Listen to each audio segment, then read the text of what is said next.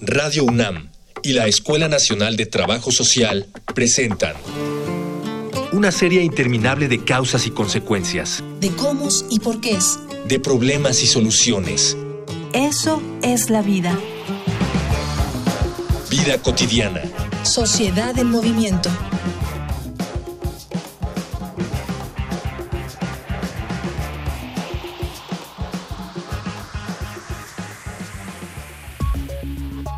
El 15 de septiembre de 1829, durante el gobierno del presidente José María Bocanegra, se abolió oficialmente la esclavitud en México. Lamentablemente, la ilegalidad del acto no consiguió eliminar el problema, el cual persiste a casi 200 años de esta promulgación. El comercio de personas, tráfico de personas o como suele llamársele, trata de personas, es el comercio ilegal de seres humanos con propósitos de esclavitud laboral, mental, reproductiva, explotación sexual, trabajos forzados, extracción no consentida de órganos o cualquier forma moderna de esclavitud contra la voluntad y el bienestar de un ser humano. Al ser este un problema aún en nuestros días, en esta emisión de Vida Cotidiana, Sociedad en Movimiento, hablaremos sobre la trata de personas con el maestro Mario Luis Fuentes Alcalá, titular de la Cátedra Extraordinaria Trata de Personas de la UNAM, integrante de la Junta de Gobierno de la UNAM, secretario técnico del Seminario Universitario de la Cuestión Social e investigador de tiempo completo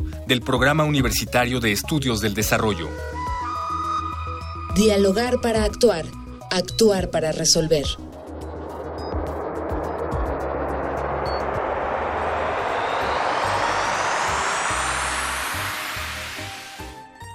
Iniciamos, iniciamos, estamos ya en vida cotidiana. Como siempre agradezco el favor de su escucha, como cada semana estamos aquí. Mi nombre es Gloria Tocunaga y estoy presentando este, este programa que hoy em, le, estamos presentando. Mire, desde 1829 en México no tenemos esclavitud, está totalmente eh, prohibido desde la, la constitución de nuestro país. Sin embargo, en este nuevo mundo, en este nuevo eh, mundo contemporáneo se ha modernizado y ahora se habla de trata de personas, que ahora es una realidad muy dolorosa en el país y en el mundo, eh, con fines de explotación laboral, sexual, venta de órganos y, algo, y muchas, muchas otras cosas que vamos a platicar hoy. Por eso, por ser un tema tan, tan de, la vida cotidiana, lo tenemos aquí. Y para hablarnos del tema, como ya escucharon, está el maestro, el maestro Mario Luis Fuentes Alcalá. Maestro, le agradecemos mucho su presencia. Muy buenas tardes. Al contrario, gracias por la invitación. Sí, bueno, les recuerdo a nuestros escuchas, eh, nuestros, nuestros medios de contacto, por favor. Facebook, Escuela Nacional de Trabajo Social, ENTS, UNAM. Twitter arroba comunica ENTS. Instagram comunicación ENTS. Eh, bueno, pues iniciamos el tema, maestro. Eh, este, este programa está hecho para eh, abordar temas de la manera más cotidiana que, que, sea posible y que podamos como, como conversarlo con las familias, con los jóvenes, para prevenir, para entender y para ayudar a que la agenda pública pues sea más manejable. para, para las familias, el hablar de trata, ¿de qué estamos hablando, maestro? Bueno, estamos hablando de lo que yo llamo una violencia extrema es cuando un individuo domina, eh, somete, abusa para su consumo personal a otra persona. En ese sentido es sin duda las, una de las violencias más extremas porque implica eso, quitarle a una persona, por, lo general es una mujer, un niño, una niña, toda su dignidad y esta persona es consumida por el, la persona que lo somete. Ah, existe un protocolo para prevenir la trata. Eh, en algún momento de las, de las cosas que he leído sobre la trata y que tiene que ver también con mucho del trabajo que ahora usted hace en la Cátedra Extraordinaria de la Trata de Personas aquí en la UNAM, hablábamos de qué, qué tanto México está aportando para eh, evitar la trata. Bueno, México es un país de consumo y de tránsito. Muchas personas son víctimas de trata en los Estados Unidos este, transita por nuestro país. lamentablemente, muchas personas que migran, migran por distintas razones, pueden convertirse en víctimas de trata. Y es, es un país de origen, destino y tránsito. Y por otra parte, que atrás del delito de trata está toda la violación a los derechos que existen y obviamente todos los delitos sexuales como la violación, el abuso, etcétera. En ese sentido, mi visión es que México hace muy poco no hemos logrado primero enfrentar una cultura machista, sexista, que en función del género, sobre todo si es mujer, se abusa y se, se asume que puede ser objeto de cualquier violación, incluso la trata de personas. Entonces, pese que en México hay una Comisión Nacional contra la Trata de Personas, que hay protocolos, pues todo esto está inmerso en lo que sabemos, la gran crisis de la impunidad y de la justicia que vivimos. Eso, eh, esta, esta impunidad y todo. Yo no sé, eh, y sí eh, quisiera un poco que, que, me ayudara a entender el fenómeno a nivel mundial, porque pareciera que en México, o la percepción que tenemos muchos mexicanos, es que ha crecido en nuestro país la trata de personas. Digo, ha crecido todas las violencias, ya ha crecido todo, si uno ve los delitos sexuales o el delito, digamos, de violaciones, han crecido en todo el país, han crecido obviamente a la mano de la violencia homicida y ha crecido obviamente por la enorme realidad de, de la incapacidad que tiene el Estado de proporcionar justicia y seguridad. Y en ese sentido, eh, yo sostengo que todos los delitos se han incrementado, desde el robo de vía pública, el robo en casa, el robo en hogares, el robo en las escuelas, y obviamente también la violación a los derechos de las mujeres, niñas y niños y la trata de personas. ¿Tiene que ver también con el acceso a las redes sociales o, ese es solo un mito de lo que hablan ahora los padres en la secundaria y en las preparatorias? Bueno, obviamente las redes sociales, sexuales son hoy día un instrumento que promueve también una actitud de enorme violencia. Hay que poner en el centro que asociado a todos los delitos está la pornografía, sobre todo la pornografía infantil, que construye una visión del sujeto, o sea, de los otros, que pueden ser sometidos a abusados. Entonces las redes son, por una parte, eh, como una gasolina que, que incendia más esta noción de que puede haber individuos que por su género, por su condición, pueden ser abusados. Por otra parte, es real, es, sin duda es documentado algunos casos en los cuales algunos de los victimarios o las gentes que enganchan usan las redes sociales para poder enganchar e identificar víctimas y por eso las recomendaciones que se han hecho de evitar este, poner eh, fotos personales, de evitar caer en otros delitos, que es el sexting, es decir, a una persona que se le toma una foto, una mujer que se le toma una foto, digamos, eh, descuidada o desnuda, después es usada para eh, chantajear y abusar y en su caso también este demandar ciertas actitudes que atentan con la dignidad de la persona. Maestro, ahora, ¿cuál es la población más vulnerada en, en este tema? Bueno, obviamente eh, se habla mucho y es una realidad de la trata de personas con fines sexuales.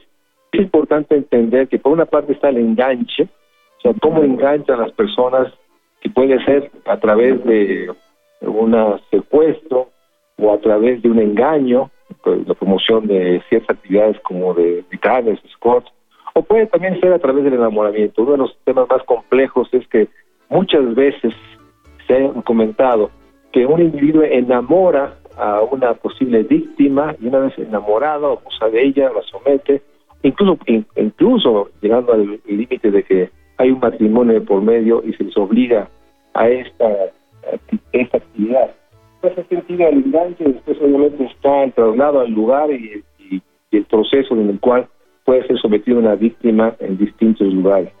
Y en ese sentido yo diría que obviamente los jóvenes, las jóvenes, son víctimas, eh, tienen mayor vulnerabilidad. Un tema muy importante que hay que mencionar, que obviamente también estamos hablando de hombres víctimas de trata, de transexuales, homosexuales, personas con distintas visiones sexuales que pueden ser víctimas de trata. Atrás de esto está la vulnerabilidad que tiene una persona para hacer digamos, atrapada por engaño, por sometimiento, por enamoramiento, para después su explotación. Qué cosa tan terrible. Maestro, vamos, vamos, lo invito a escuchar una infografía social y regresamos. Infografía social. Aunque la naturaleza de cada propósito sea distinta, la trata de personas es un delito que no excluye a sus víctimas por edad o género. La Organización Internacional del Trabajo ha calculado que un aproximado de 21 millones de personas son víctimas de trabajo forzoso en el mundo. Estos números incluyen explotación laboral y sexual. Según el Informe Mundial sobre la Trata de Personas, de este total, las principales víctimas son las mujeres y las niñas, con casi 70% de los casos, seguidas por los niños, con menos de la mitad de ese porcentaje. A pesar de la persecución internacional de este delito, y de que desde 2013 la Asamblea General de la ONU designó el 30 de julio como el Día Mundial contra la Trata, hoy en día se considera como el tercer negocio ilícito más lucrativo del mundo, precedido por el tráfico de drogas y el de armas. De acuerdo a estimaciones del Foro de Viena para combatir la trata de personas de la ONU, cada año se generan entre 32 mil y 36 mil millones de dólares en ganancias de este tipo. Para 2005, se estimaba que 12.3 millones de adultos y niños se encontraban en situación de trabajo forzado,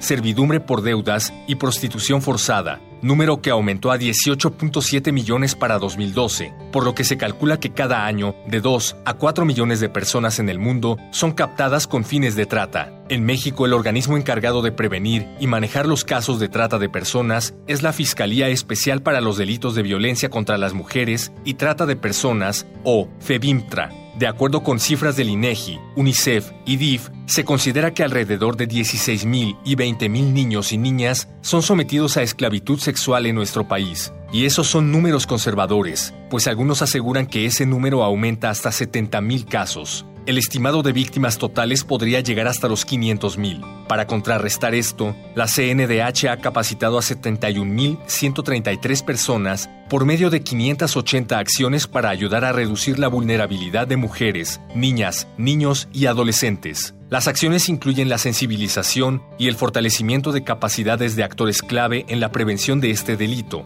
así como en detectar a posibles víctimas de este y actuar en consecuencia de ello.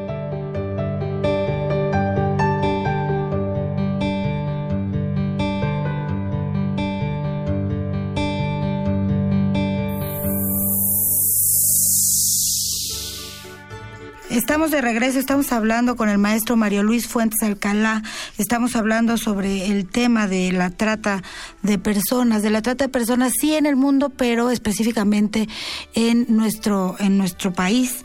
Em, decía antes de este corte el maestro Fuentes sobre la vulnerabilidad de los jóvenes, las y los jóvenes, em, eh, siendo este pues eh, quizá el blanco más importante ahora para, para este delito. Este delito de, que quita la libertad y la dignidad de las personas. Los niños, maestro.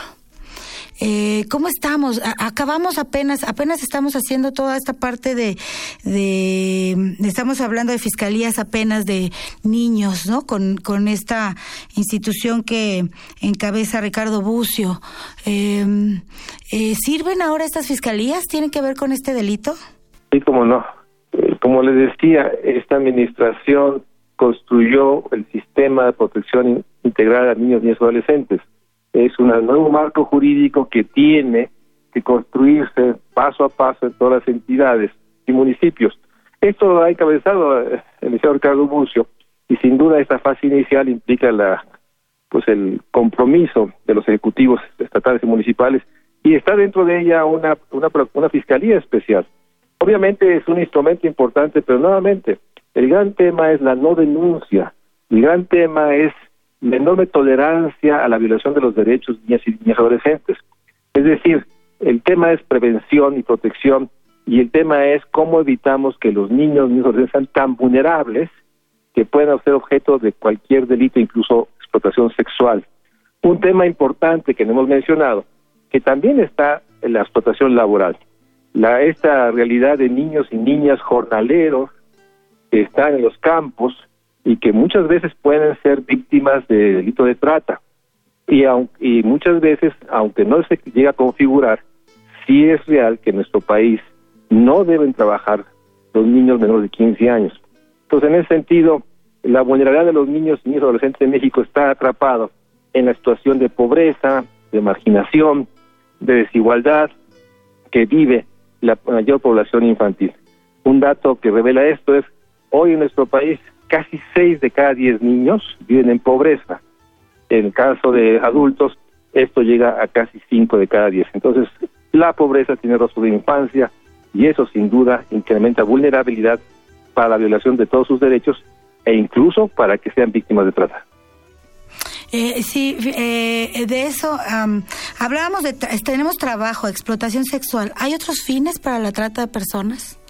Sí, usted lo ha mencionado, está obviamente la explotación sexual que era más comentada, pero la explotación laboral y obviamente la mendicidad forzada, que es otro delito. Y hay obviamente esta eh, realidad de que en algunos casos se ha documentado la trata con fines de extracción de órganos de niños y niñas. O sea, es un, delito que es difícil de identificar, pero bueno, se ha documentado que los fines de trata pueden también tener ese fin. Eh, los medios de comunicación, eh, las organizaciones civiles, la universidad, las universidades, ¿qué papel jugamos? ¿Qué, qué, podemos hacer a favor de, que esto no suceda? Bueno, primero enfrentar una de las grandes eh, dimensiones de la cuestión social, la enorme realidad de la violencia de género, la identidad de género, o sea, promover eh, la conciencia y la voluntad de respetar todos los derechos, de exigir todos los derechos, de cumplir las normas específicas, tiene que ser parte fundamental, junto con lo que se está tratando de hacer, generar protocolos de denuncia, de abuso, de violación a los derechos que permitan realmente que haya una sanción cuando hay una violación de los derechos. la realidad es de que eh, un tema como el de trata de personas está atrapado en la fortaleza del sistema de justicia y en la realidad de que la población mexicana, una gran mayoría, es muy vulnerable. Y un tema que quisiera resaltar, el tema que sabemos de que muchas veces es el enamoramiento, la vía por el cual se engancha a una niña, habla de la profunda soledad, tristeza, abandono que muchos niños, niños adolescentes viven y que puede tener expresiones como anorexia, como abuso de sustancias o incluso enamoramiento con individuos que solo buscan su enganche para trasladarlos a la explotación sexual. Eso nos habla de la complejidad enorme. De ahí que es importante señalar que todos, todos los niños, niñas, adolescentes pueden ser víctimas de trata porque atrás está la vulnerabilidad no solo material, sino la vulnerabilidad asociada a la soledad, a la tristeza, a la sensación de desesperación o de abandono. Eh, maestro, lo voy a invitar a que escuchemos un poquito de testimonios que tiene preparada la producción. Vamos a Voces en Movimiento.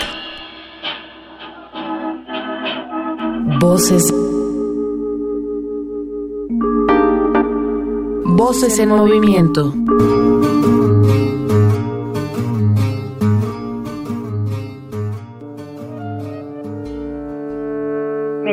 Chantal Gamis, tengo 27 años y soy trabajadora social.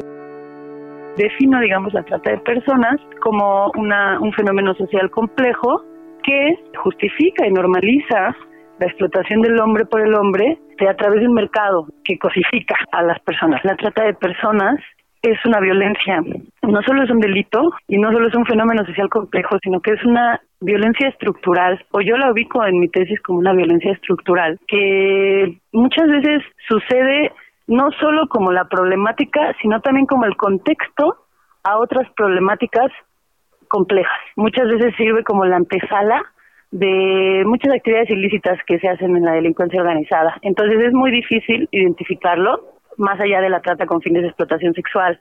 Nosotros hicimos nuestro, o bueno, yo junto con mi asesora, hicimos la investigación cualitativa en, en FEBINTRA, que es la Fiscalía Especializada para los Delitos contra la Mujer y Trata de Personas. Yo soy libre porque desde aquí yo vuelo, solo toca despegarse del suelo. Más me interesa cómo en el, en, en el actuar o en la práctica se, se instrumentaliza toda esta problemática. El mayor obstáculo es que haya tres trabajadoras sociales para encargadas ahora sí de que de, de las diligencias ministeriales a nivel federal de los casos que sean de trata de personas considerando que no solo están viendo trata de personas, sino también delitos contra la mujer y todo esto, ¿no? Las trabajadoras sociales reciben a las personas víctimas, hacen toda la entrevista inicial, tienen a su equipo multidisciplinario y al final ellas elaboran su, su perito, como cada profesión, pero con el detalle de que el, peritaje social, de trabajo social, no es obligadamente incluido en la averiguación previa. Entonces, ¿cómo puede ser esto?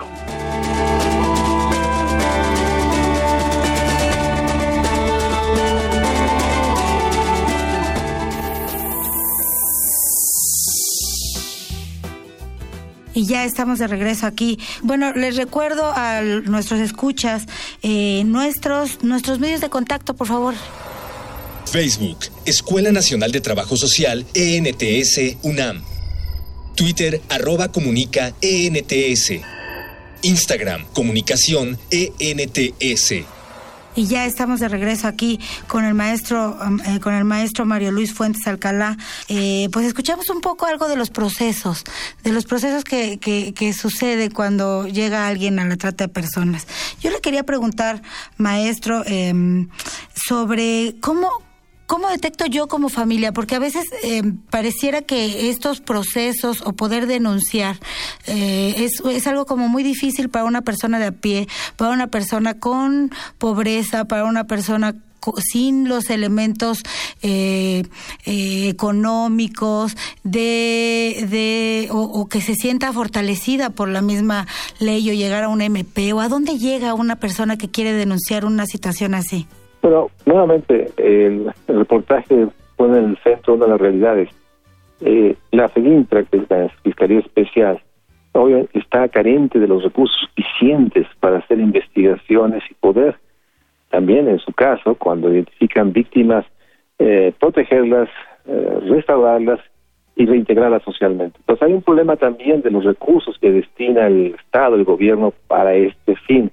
Y por otra parte está la enorme realidad de que el sistema de justicia está atrapado, por una parte, por la enorme impunidad, eh, la situación de corrupción y la realidad de que todavía la gran reforma que se hizo para generar esos juicios orales sigue siendo una reforma pendiente. Solo en muy pocas entidades se ha logrado enfrentar esta realidad del Ministerio Público que se convierte en uno de los obstáculos, tanto por su saturación por su enorme incapacidad de procesar los delitos o integrar averiguaciones previas, y tanto porque no tiene las capacidades para una investigación que garantice sobre todo que la víctima pueda ser protegida y por otra parte tenemos una realidad que los victimarios muchas veces aprovechan la corrupción, el, error de una averiguación previa mal integrada para ser en mejor de los casos condenado por un delito menor y por lo cual las sentencias por trata de personas son muy pocas, ¿no? Y eso solo refleja la enorme debilidad del sistema de justicia mexicano, que en el fondo está atrapado por la no denuncia y por la tolerancia a la violencia. Pero, eh, es decir, yo llego, por ejemplo, si soy una madre, eh, ¿se llega al, al, MP a denunciar, maestro? ¿Cómo es? Bueno, a ver, a ver, si hay una, digamos, si hay una denuncia de, digamos, de desaparición de una persona, pues obviamente se va este, al MP a hacer la denuncia de desaparición. Ahora, la averiguación si esta persona es, es una víctima de trata, pues obviamente requiere de la investigación. Y ahí nuevamente el tema es la enorme realidad de la debilidad de investigación que tiene el sistema de justicia mexicano.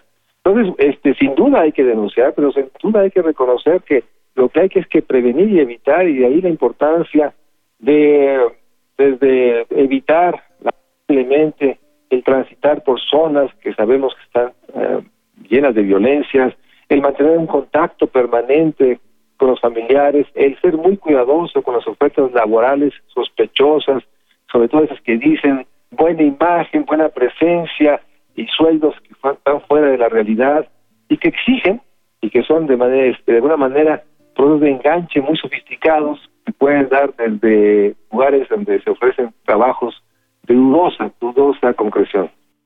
Sí, sí, sí. Cuando alguien lee en un periódico, oye, te vamos a pagar 20 mil pesos por una sesión, sesión fotográfica, pues ya tienes que pensar si realmente es, es real o no, ya cuando se sale de los estándares de un sueldo normal o, o de un trabajo los jóvenes tienen demasiado a través de las plataformas Instagram, Facebook, hacen visible su vulnerabilidad, hacen visible una serie de condiciones eh, que obviamente hay que entender que hay gente que busca las, en las redes y busca identificar gente, eh, digamos, víctimas propicias.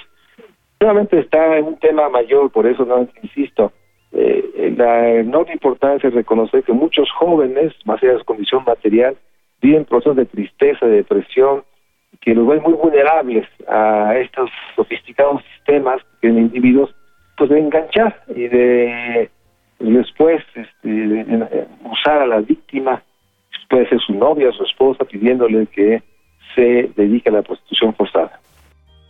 Eh, entonces, entiendo, tenemos dos, dos, dos partes del, del, de la situación. Una es que sí tenemos que apostarle a la prevención a campañas de prevención, a cuidar a nuestra familia, a información, a información a jóvenes, a, desde niños, ¿no? A, entender cómo moverse en el mundo de las redes sociales y cómo moverse en las calles. Y otra, y otra es la parte de la denuncia, em, que, que, que decíamos no tenemos como como la capacidad para a lo mejor para la investigación. ¿Es capacidad o voluntad, maestro? Entonces, en ese sentido, lo más importante es que haya denuncia, intolerancia a las violencias y enfrentar cualquier este, actitud en el cual pues se asuma como estos estos relatos reales de cuando una familia llega para hacer una denuncia, lo que primero que le puede preguntar el MP, ¿y qué ha sido esta, esta hija suya a esa hora? ¿Por qué estaba vestida así? Este, poniendo la carga como si la víctima hubiese propiciado esta realidad. Entonces, no podemos tolerar que haya tanta violencia y tanta eh, impunidad y que pues haya este proceso de, digamos, en el cual yo sostengo que el crimen de trata, como todos los crímenes sexuales, han crecido en nuestro país. Maestro, para, para terminar esta, esta entrevista, eh, ¿qué, ¿qué, mensaje le, nos podría dar para las familias, los jóvenes, los universitarios y todas las personas que nos escuchan en Radio UNAM? Una parte que es eh, importante reconocer, y por eso la UNAM ha construido una cátedra de trata de personas, es que necesitamos conocer y diagnosticar mejor este delito, tanto las causas, las maneras, pero también un tema que no hemos platicado, ¿por qué hay individuos que demandan y consumen niños ni adolescentes? Hay que tener mayor información, conocimiento. Segundo, tenemos que eh, fortalecer todos los sistemas de denuncia a todo tipo de violación de cualquier derecho, una enorme intolerancia a esta noción de, que eso no es un delito cuando, y porque no fue un homicidio, porque realmente no llevó a mayores. Creo que debemos tener una actitud mucho más alta. Esta terrible realidad cuando uno dice me robaron, pero nomás me quitaron las cosas. Esto habla de una naturalización de violencias.